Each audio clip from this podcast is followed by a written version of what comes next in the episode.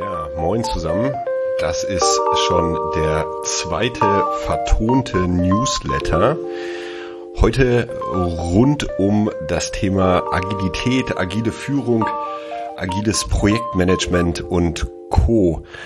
Denn wenn ich dazu Workshops anbiete in sozialen Organisationen, dann höre ich immer wieder, ja, wenn ich das so höre, dann sind wir schon ganz schön agil.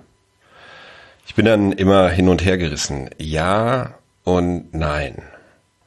Auf der einen Seite ja, denn die Arbeit mit Menschen an der Basis, mit Jugendlichen in der Wohngruppe, mit Menschen mit Behinderung, im Kindergarten, wo auch immer, ist im Kern immer hochgradig komplex. Vergleichbar mit der Schachtel Pralinen von Forrest Gump weiß man ja nie, was man kriegt. Jeder Tag ist anders, die Menschen sind anders, die sind anders drauf, die Stimmung ist mal so, mal so, mal so lala, mal besser, mal schlechter.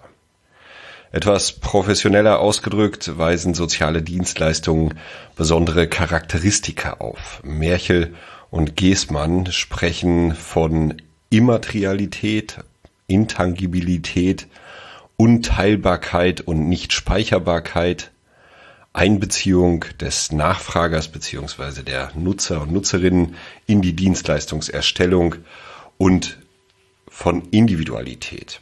Also diese vier Punkte sehen Sie als Charakteristika sozialer Dienstleistungen, Immaterialität, Unteilbarkeit, Nichtspeicherbarkeit, Einbeziehung der Nutzerinnen in die Dienstleistungserstellung und die Individualität. Daraus folgt zum einen ein hoher Grad an Unsicherheit in den Anforderungen, der in den Handlungsprogrammen der Organisation zu verarbeiten ist. Und zum anderen, und dann auch damit einhergehend, die Dominanz von Zweckprogrammen, also von Zielsetzungen, die jedoch nur wenig Unsicherheit zu absorbieren vermögen. So schreiben das Merchel und Stefan Geßmann, Joachim Merchel, Stefan Geßmann. Den Link äh, zum Buch, aus dem ich das habe, findet sich dann in den Show Notes. Anders ausgedrückt, was mit dem einen Leistungsadressaten funktioniert, kann mit dem nächsten wiederum, äh, wiederum ins Leere gehen oder sogar gegenteilige Wirkungen erzeugen. Auch das ein Zitat, ähm, das ich gerne verlinke. Kurz, an der Basis bleibt den Menschen in sozialen Organisationen oder in sozialen Berufen nichts anderes übrig, als Komplexität und permanente Unsicherheit zu bewältigen. Nicht nur, aber auch daraus resultiert die dominierende Informalität sozialer Organisationen, die Organisationsentwicklung so schwierig macht. Dazu habe ich ja mal einen Beitrag formuliert, den du auch in den Show Notes dann verlinkt finden kannst. Das heißt, sehr grob zusammengefasst, dass es enorm schwierig ist, Regeln, Rituale, Strukturen, Vorgehensweise, Prozesse und so weiter zu formalisieren, zu ändern und als für alle Mitarbeiterinnen verbindlich zu fixieren. Und hier kommt die andere Seite zum Tragen. In einem Workshop, den ich halten konnte zum Thema agile Führung, Agilität, agiles Projektmanagement, kam der aus meiner Sicht sehr passende Satz einer Teilnehmerin. Agiles Arbeiten braucht klare Strukturen. Exakt, genau so. Wenn wir Agilität, agiles Arbeiten, agile Führung und Co., alles was sich darum so bewegt, ernst nehmen wollen, geht es darum, formale Strukturen zu gestalten, die agiles Arbeiten nicht nur ermöglichen, sondern auch gegen die dominierende Informalität absichern. Die Gestaltung von formalen Strukturen heißt, Ziele und Zwecke vorzugeben. Es heißt, Prozesse vorzugeben, die einzuhalten sind. Es heißt, klare Verantwortlichkeiten festzulegen, die nicht um- oder übergangen werden. Wichtig dabei ist, vorgeben und festlegen heißt nicht, dass die formalen Strukturen immer von oben festgelegt oder vorgegeben werden müssen. Es ist definitiv sinnvoller und zielführender, die MitarbeiterInnen auf diesem Weg der Gestaltung formaler Strukturen mitzunehmen, wie das in unserem Kontext heißt, beziehungsweise einfach zu beteiligen, ja, partizipieren zu lassen an dieser Entwicklung. Am Ende jedoch geht es darum, entweder in der Gemeinschaft, im Team, in der Organisation oder auch von oben Entscheidungen dazu zu treffen, dass und wie zukünftig gemeinsam, dann von mir aus auch agil, gearbeitet werden soll. Diese Entscheidungen, die da zu treffen sind, verlangen Mut von allen Beteiligten, denn sie verändern die Art der Zusammenarbeit. Weitermachen wie bisher ist dann keine Option. Mut braucht es auch, um die Arbeit so transparent wie möglich zu machen. Es braucht Mut, Fehlverhalten und Regelverletzungen respektvoll ansprechen und damit transparent machen zu können. Im Team oder von einer Person. Es braucht Mut, den eingeschlagenen Weg tatsächlich zu gehen und sich darauf zu fokussieren, anstatt agiles Arbeiten irgendwie auf die bestehenden Arbeitsweisen zu oktroyieren. Und es braucht das Commitment, die Verbindlichkeit der Beteiligten, sich an die Regeln und neuen Arbeitsweisen halten zu wollen, auch wenn es gerade zu Beginn Abweichungen geben wird in einem Beitrag ähm, oder in vielen verschiedenen Beiträgen finden sich die Scrum-Werte oder die Werte, die für das agile Arbeiten unter agilen Vorzeichen wichtig sind.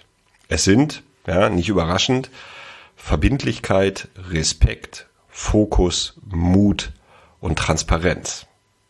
Ja, als Grundwerte agilen Arbeitens oder als Scrum-Werte auch bezeichnet. Zusammenfassend und daran arbeite ich mit Idee Quadrat ja jetzt schon ein paar Jahre oder seit einiger Zeit.